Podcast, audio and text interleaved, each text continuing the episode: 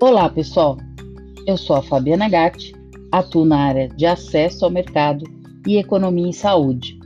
E hoje eu vou falar para vocês as principais diferenças entre o acesso ao mercado e a área de marketing. Mas antes, é fundamental a gente diferenciar algumas palavras dentro de acesso ao mercado. Por exemplo, a questão da palavra acesso, a questão da palavra acessibilidade e a palavra acesso ao mercado em si. Quando nós falamos da palavra acesso, nós estamos falando do acesso aos cuidados de saúde ou aos serviços de saúde e as percepções, experiências que as pessoas têm quanto à facilidade de acessar esses serviços, sendo que a falta do acesso é quando aquela tecnologia, por exemplo, está indisponível ou é economicamente inacessível.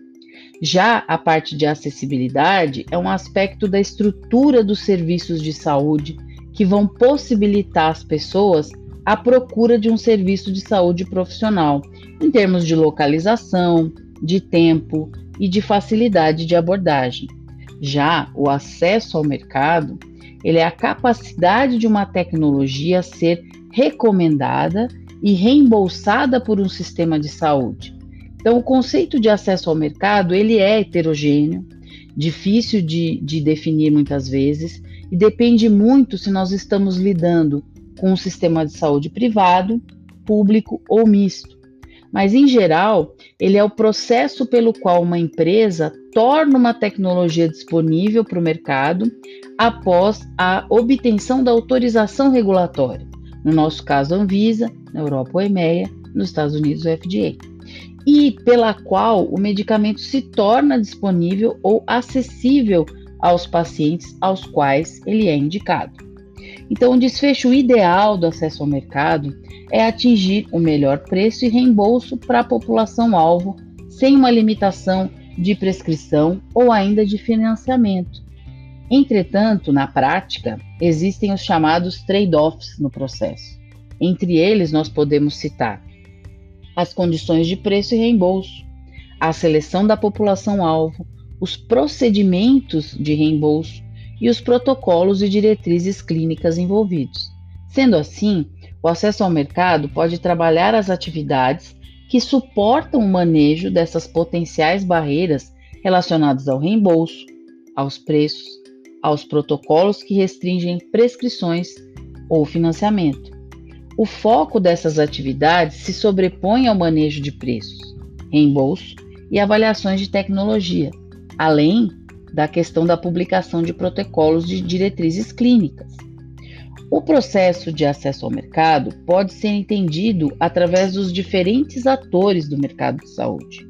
No Brasil, o processo se inicia com a aprovação regulatória da tecnologia através da Anvisa, segurança, eficácia e qualidade segue a aprovação de preços pela CEMED, também faz parte da Anvisa. Em relação às agências de ATS, ou seja, de avaliação de tecnologia em saúde, temos uma divisão por enfoque público SUS e privado ANS. Para o SUS, nós temos a Conitec, que é a Comissão Nacional de Incorporação de Tecnologias no SUS, e para o Sistema de Saúde Suplementar, ANS, que é a agência reguladora da saúde suplementar e que faz uma avaliação de tecnologias que foi reformulada recentemente, entre 2018 e 2019, levando a um atraso de um ano na avaliação das tecnologias para o chamado ROL, que é a lista mínima de cobertura. Essa periodicidade comumente é de dois anos, mas nessa transição serão três anos para a nova lista das tecnologias aprovadas. A ANS ela reformulou o processo que está muito próximo dos moldes da Conitec, com a diferença que existem apresentações públicas das tecnologias transmitidas online, né, uma direção de transparência, e acordos para os pareceres técnicos com hospitais de referência. As diretrizes para os processos de ATS estão disponíveis no site da Rebrates, que é a Rede Brasileira de Avaliações de Tecnologias em Saúde, criada em 2011 pela Portaria 2915 de 12 de dezembro de 2011. é uma rede constituída pelos núcleos de avaliação de tecnologias em saúde, também conhecidos como NATs.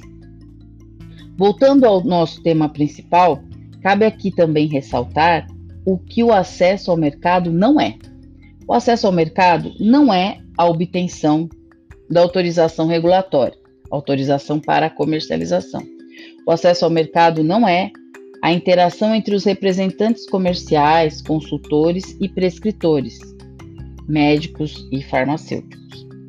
O acesso ao mercado não é também o processo de distribuição para as farmácias e não é a escolha do canal para a promoção de um produto, ou seja, é marketing, propaganda e publicidade.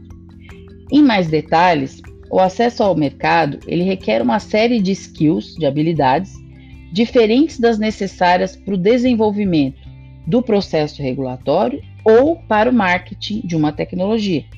No processo regulatório, de maneira geral, é necessário preencher os critérios para autorização é, da comercialização, ou seja, segurança, eficácia, qualidade da tecnologia, e lidando com informações mais precisas e certas, que envolvem uma transparência regulatória global da empresa.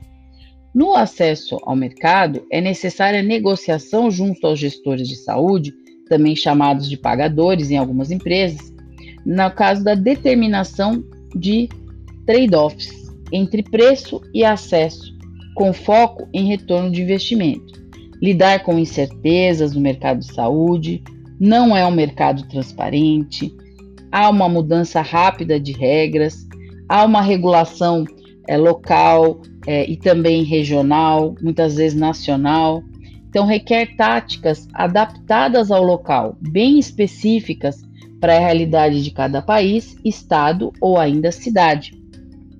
Em termos de requisitos, do ponto de vista de gestores de saúde, há uma ênfase em uma validação interna, com foco em validação externa, ou seja, utilizar as agências de ATS internacionais é praxe, como o caso do NICE, do CADIT no Canadá, SMC na Escócia, PIBAC na Austrália, por exemplo.